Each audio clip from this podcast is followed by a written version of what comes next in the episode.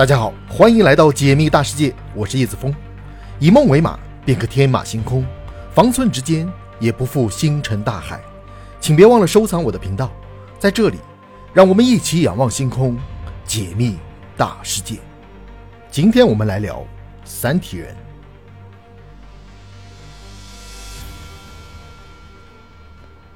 消灭人类暴政，世界属于三体。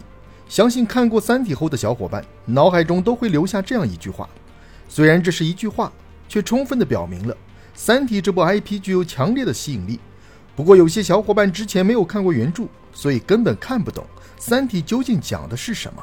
其实，对于宇宙来说，《三体》第一部最吸引人的地方，无非是三个事物：第一，三体文明；第二，质子；第三，ETO，也就是地球三体组织。如果你看懂了这三个事物，相信你就会读懂《三体》这部 IP。三体文明之所以吸引人的是，生命顽强，生生不息。在那样恶劣的环境下，最原始的生命体开始一步一步的去适应。值得一提的是，直至毁灭与重生二百多次后，三体文明依旧在不断的探索三体问题该如何解决。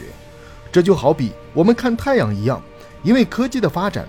我们知道地球围绕着太阳运动，而太阳是一颗恒星，在宇宙中数不胜数。而三体文明也是坐落在一个恒星系中，不过这三个恒星系却有着三颗恒星。值得一提的是，三体文明所在的星球恰恰就围绕着三颗恒星运动。每当太阳落下后，我们都会知道，在明天太阳又会重新的升起来，给地球带来光能和热能。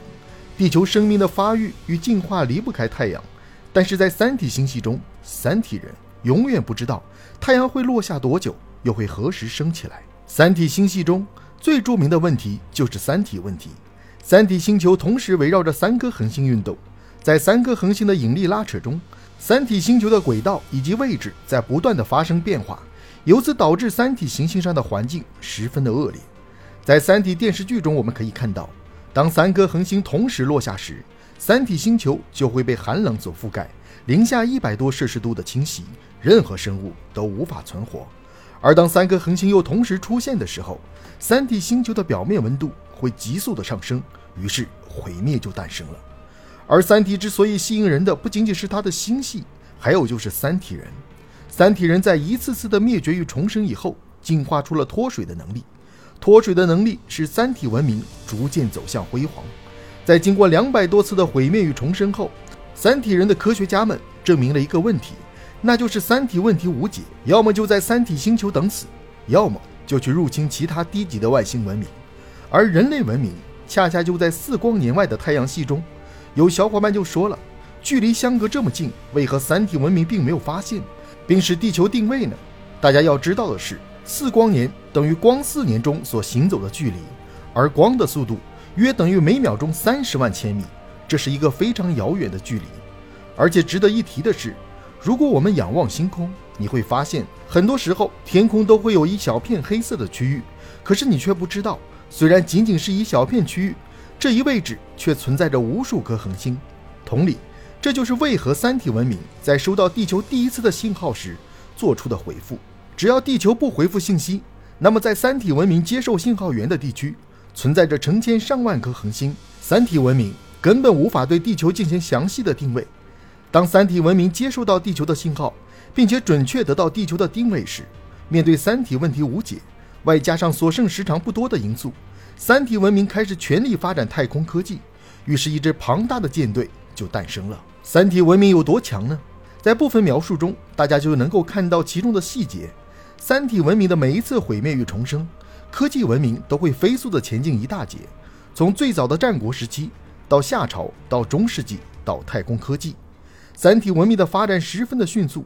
值得一提的是，三体第一舰队飞往地球的途中，三体文明研发的第二舰队飞船已经达到了光速。如果任由这类的文明在宇宙中发展，那必将是一个大神级文明的诞生。我们想象中的三体星系是三颗恒星的一颗行星，不过最初的三体星系。却是十二颗行星，三颗恒星。由于三颗恒星的运动以及引力的吸引，导致其余的十一颗行星最终被恒星所吞噬掉了。根据三体科学家的分析，三体星球在未来一百五十万年到两百万年的时间内也会被吞掉。等到那时候，不管再怎么脱水，三体文明也避免不了被毁灭的命运。于是巧合就诞生了，三体人正好想寻找新家园，然而地球人正好主动的投怀送抱，一场长达百年的两个生物文明的博弈就此开始了。如果我们换位思考下，人类文明是三体文明，你就会发现，人类文明也会入侵寻找新的家园，这就是宇宙的生存法则。弱者只会成为强者的垫脚石。